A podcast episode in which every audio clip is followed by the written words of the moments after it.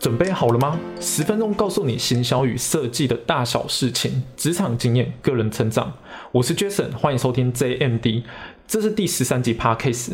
今天要来聊印刷。印刷是一门博大精深的学问，也是从事美编还有设计必须经历的过程。最尴尬是一开始对这一块还不熟悉的话，真的很容易粗暴。所以今天我就来分享自己粗暴的经验。以及这几年学到与印刷厂打交道大小事情。喜欢这音频，麻烦你花点时间到 iTunes Store 订阅音频，让更多人听到。在高中的时候，因为专题制作就接触印刷这一部分。那当时所需要的量还有要求还不多。真正了解印刷是我第一份工作，它是在录影公司担任美编。因为公司的产品很多，包含新包装，所以印刷需求偏高。如果在北部或中部地区的话，应该知道建好印刷这间厂商。建好印刷真的让我印象很深刻。曾经公司有一个印刷要求，然后那时候对印刷厂还不熟悉嘛，我想说，反正都要印刷，那我就除了问建好以外，我还找其他间厂商。有趣的地方就在这，他们知道我请过建好报价之后。一律拒绝帮我报价，他们很直接的表示，他们的报价会比建豪还要贵。这是几年前的事情，我现在找厂商都是固定那几间的，所以你们要印刷的话，还是建议多找几间报价比较好。而我第一次出包经验也是在建豪印刷，但这跟印刷厂无关，而是我对当时要印刷的商品不了解。那时候公司希望制作一块吊牌，这个吊牌就像，嗯，可以吊在层架上。你应该有去过 Seven 吧？在层架上可能卖口香糖啊，或是挂一些糖果饼干的地方，它是有那种一根，然后上面有一个洞可以吊上去的那一种。他希望做就是类似这种纸质的吊牌，然后底下是可以吊一个录影的配件。为了做这个吊牌，我研究超级无敌久，我一直思考纸张厚度够不够，它能不能承载录影铁件的重量。还打电话跟厂商确认过好几次，然后去厂商拿那种纸材啊、棒数啊，自己想各种想法，最后觉得嗯，这个磅数应该是够的，我就发包印刷，大概是一周的时间。印刷品收到之后，我很开心哦，想啊，忙了这么久，终于可以拿到印刷品。一打开，整个人傻眼，我就直接愣住在当下，我看到颜色完全偏掉，然后厚度也不够。那当时还是有点侥幸心态，我想说，如果可以把铁件吊上去的话，颜色跑掉就应该是没差吧，大不了再重印一次。结果东西挂上去不到两分钟，吊牌承受不了重量，直接断掉。哦，这个一断，不只是吊牌断掉，我心中的侥幸也断了。这件事情的结果就是被老板念到臭头。然后其实没有，老板比我想象中淡定很多，有那种。经历了大风大浪的语气，很冷静，叫我想方法解决这件事情。那一瞬间，还真的有点崇拜老板。事情的结果是，请另外一间很专业的厂商，他们不但帮我校色，还有规划厚度，硬生生花四倍的钱才完成这个印刷品。那会多花这么多钱，一部分是因为我当时印刷的，呃，磅数大概是三百五十磅吧。这个厂商他重新印刷，他是拿两面都是三百五十磅纸贴在一起，然后去制作这个产品，所以他在制作过程多了很多后加工的手续，才会花这么多钱来完成这个印刷品。刚刚那是我的粗暴经验，可以当成一个故事听。印刷种类真的很多。常见有海报、名片、贴纸、信封包装，有否特殊场合的，如宣传用、选举用、行销用的。每个印刷品都有很细微的美感可以来谈，但我不是真的在印刷领域工作的人，理解程度无法跟他们一样。我能做的是从美编和设计的角度来看，然后统整出几个我常见的印刷技巧和注意事项，可以帮助对这领域不了解的人或第一次印刷的你。那我分享技巧前，印刷最重要的不外乎是尺寸、颜色、数量、材质，还有后加工的方法。先确定印刷尺寸再设计，不管是要贴纸还是大型海报画，只要不是常见的那种 D N 啊，都建议先报价会比较好。我这边印刷流程是先确定尺寸之后，那只是单纯上雾膜或亮膜，没有特殊的加工要求，我就会用这个尺寸请厂商估价。估价时候会多找二到三间厂商报价，报价时一定会提供尺寸、数量、纸质还有请对方提供上模跟不上模的价钱，在等待报价期间再去设计印刷的内容，这可以帮助我提升工作效率。第一个技巧，印刷尺寸，不要小看印刷尺寸，常见的 A4 大小就不用多说，但如果要印贴纸、信封、大海报、包装或是宣传用的商品，会有不同的尺寸以及公版可以选择。我自己不喜欢做白工，所以我一定会先找印刷厂有没有公版的尺寸来适合这一次的制作。如果尺寸适合的话，会以公版为主。一来是公版便宜，二来是尺寸确定的。如果是自己设计的尺寸的话，就可能要额外多花一笔开刀模费用，那就会增加印刷成本。当然，这就是要看公司给的印刷费预算大概是在哪里，然后去判断。确定尺寸之后，不管是不是自己测量，还是跟厂商拿的公版，设计时我会多抓二到五 mm 的出血线。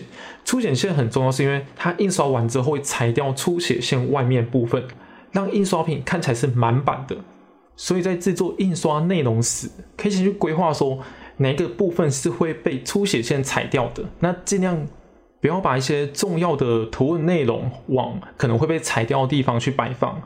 那如果真的很担心的话，我分享一个技巧，我会先以正常的尺寸，然后去完成设计之后，再抓出出血线，然后把多余的地方拉满到出血线，这样我知道它裁完之后不会裁到重要内容。你们可以试试看这个技巧。那第二个数量为什么重要呢？数量多寡会反映在成本上，通常数量越多，单张的价格会越便宜。可是这还是要考量到材质还有加工方法这部分等等，我会讲。第三个是颜色，通常印刷厂用的是 CMYK 来印刷，在设定原档时候，如果用 RGB 的话，印刷完的颜色会跟 CMYK 所印刷的颜色偏掉。如果主管是非常要求。注重那个细微的颜色差别，这会是很严重的错误。那我简单介绍一下 CMYK。CMYK 是减色法，它有青色、洋红、黄色、黑色四种颜色组合的印刷。小时候玩过水彩就知道，当水彩各种颜色混的越多，颜色就会变深。CMYK 也是一样，当各种颜色比例越来越多，混起来的颜色自然也会变深。另一种是 RGB，RGB 又称为色光三原色，有红色。绿色、蓝色等三种光组合成的颜色，色彩表现上会比较鲜艳、丰富许多。这也是很多设计师喜欢用 RGB 来设计的原因。而制作印刷品时要注意用 CMYK 来印刷，是因为它是四种不同颜色喷墨去印刷，不可能用 RGB 三种不同光，然后照在纸上就可以印刷。所以设计前记得先设定成 CMYK。可以节省掉设计完还要转档颜色，然后可能还要再重新调过颜色的麻烦。硬要用 RGB 来印刷也可以，可是印刷完的颜色鲜艳度会降低，再加上合版印刷，它会有正负五趴的色偏，运气不好偏太多的话，真的就自求多福了。除了常见的 CMYK 还有 RGB 以外，还有另外一种是特殊色。特殊色最常见是偏通，偏通颜色它不是 CMYK 可以调配出来的，称为特殊色。偏通是由一个固定配方所制成的油墨，印刷厂要印这个特别色的话，通常他们会是额外购买这个油墨，然后这个油墨是否那个厂商才能印刷的，所以相对的成本会反映在印刷上。偏通印刷可以与 C N Y K 印刷的价钱差至少最少我看过两倍，最多有到四五倍都有。第四种是最终呈现方式。为什么会讲最终呈现方式呢？因为回推考虑去用什么纸材的话，纸材真的很不好介绍。我就先举例最常用宣传用的纸张，可能是铜板纸，那它的磅数会落在一百到一百二之间。会用铜板纸的原因是因为它价格便宜，印刷出来的颜色还不错。除了铜板纸以外，还有分铜锡卡、雪铜纸、刀林纸、象牙卡等等，纸张的材质真的很多种。之前帮公司印名片的时候，因为风格很简单，但希望呈现出来很有质感的感觉，所以我挑选有纹理、磅数高的纸张来印刷，提升名片的质感。与其我现在介绍一大堆纸张的它的性质啊，然后印出来的感觉啊，不如思考你要的呈现方法是如何。纸张有分给 D N 用的、杂志用的、小说用的、名片用的、包装用的、贴纸用的。纸张种类很多，在印刷预算内可以去思考说，你想呈现的那种感觉是如何。要质感的话，可以选择有纹理的纸张；要硬挺的话，选择磅数高的纸张。很清楚自己印刷想要呈现的感觉，然后把它描述出来之后，跟厂商讨论，厂商就会建议说，你可以用哪些纸张可以去制作出这种效果，或是询问厂商有没有类似的样品可以参考。像我前面说的吊牌，它是用两片三百五十磅的纸叠在一起，然后去制作出一张非常厚的高磅数的纸张，才去做成那个吊牌。而这个方法我之前也不知道，我也是。那一次之后，我才知道说，哦，原来有这一种做法。刚刚讲这么多纸材，但我还没有讲到一个，它很重要，它是包装。包装它跟印刷用纸张又更不一样。像我之前做露营公司嘛，他们会很要求这个产品在运送时能不能完整的保护产品，然后让它更好的运送到。如果是在台湾运送的话，那还可以。一般内盒的厚度其实只要厚度厚一点的话就够了。当时有接到一个专案，他是要把产品寄到澳洲，除了内盒，还有外盒的设计，会有两个设计是。因为外盒的纸张，它是需要去保护内盒的包装，让它寄到国外时候，打开时内盒比较有受损。那外盒纸箱就很像是去超市买那种一大箱卫生纸，然后那种一大箱卫生纸，你把它切开横切面之后，你会发现，哎，它好像有有三层纸张叠在一起的那种感觉。那种纸张它称为浪纸材，它是上面一个平面，然后中间可能是 W 型，或是它是有皱起来那种其他形状，下面也是平面，加三层叠在一起，这是纸箱在用的纸材。那中间这个 W 型，它其实是有缓冲效果，它可以缓冲，就是产品在寄送过程中减少内箱会受损机会。如果有这种印刷需求的话，最简单的做法。就是跟印刷厂商直接说，你们要寄送商品还有重量，那再请他们报价完之后，记得打样，然后打样完先去试装，避免完成之后才发现尺寸不合，所以先打样还有试装很重要。第五点要来讲的就是后加工，最常见的后加工是覆膜，覆膜它是在一张纸面上，然后覆盖一层膜。这个膜它有雾面的，也有亮面的，可以选择。以我的经验是，亮面的膜会反光，所以适合显眼明亮的感觉。那要质感的话，可以选择雾膜。雾膜会让整体颜色降低一些，显得低调一点，触摸时也比较有质感。除了覆膜之外，还有一种是烫金。烫金印刷它有烫金板跟烫金费两个。烫金板它是固定的，假设我要印名片。我确定名片的中间有一个金色 logo，我开版之后就是固定的。可是我每次印刷时都需要额外负担烫金的费用，这也是我觉得为什么烫金会给人高贵感觉，是因为它的成本真的很高。同样是名片，两百张一盒的名片可能不用一百五十元，可是多一个烫金可能就要四百元、五百元了。那烫金它真正贵是它前面开始需要刀模，以及后面要负担的烫金费。说到刀模，刀模也是印刷里面比较常需要额外的负担的费用。像我之前所印制的时候，它有时候开版刀模从几千块到几万块都有，只要看刀模的大小以及复杂程度。会使用到刀模，通常是确定印刷的需求量很大，然后这个版面也是固定的，之后可能会重复使用。才会去制作到刀模。其实后加工的种类真的很多。如果你有使用过建好的话，你可以打开它后加工的方法是真的非常非常多，有很多是我自己还没有接触过的。那我这边可以给的建议就是多问。为什么要多问呢？事实上，厂商也很怕就是事后的纠纷，事前先把一些要注意的事项，还有一些需求条件确定清楚时，执行时可以省下不少的时间，还有一些担忧。我接触过的印刷厂都蛮愿意配合协助的，他们会喜欢配合协助，是因为真的配合不顺利的话，到时候再去互相怪罪，还不如事前先跟我们说要怎么做，后续也比较好配合。之前是会有一个心态，这个心态是很害怕丢脸，就觉得自己是在设计领域工作的人，怎么还会去问别人要怎么做这些事情？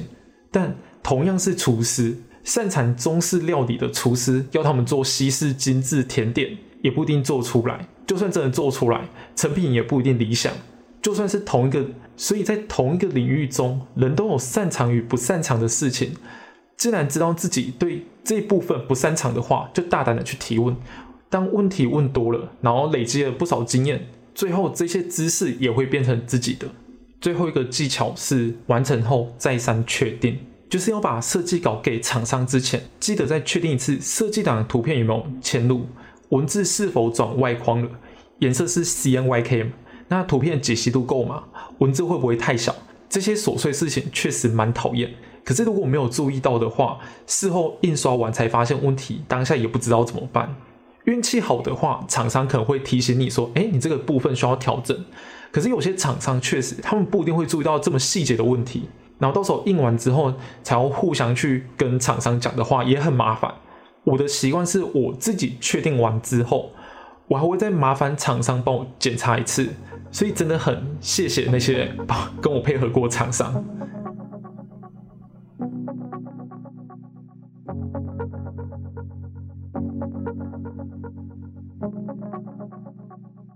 回顾到音频的重点，印刷最重要就是尺寸、颜色、数量、材质，还有加工的方法。第一点呢，设计前先确定好印刷还有呈现的方式。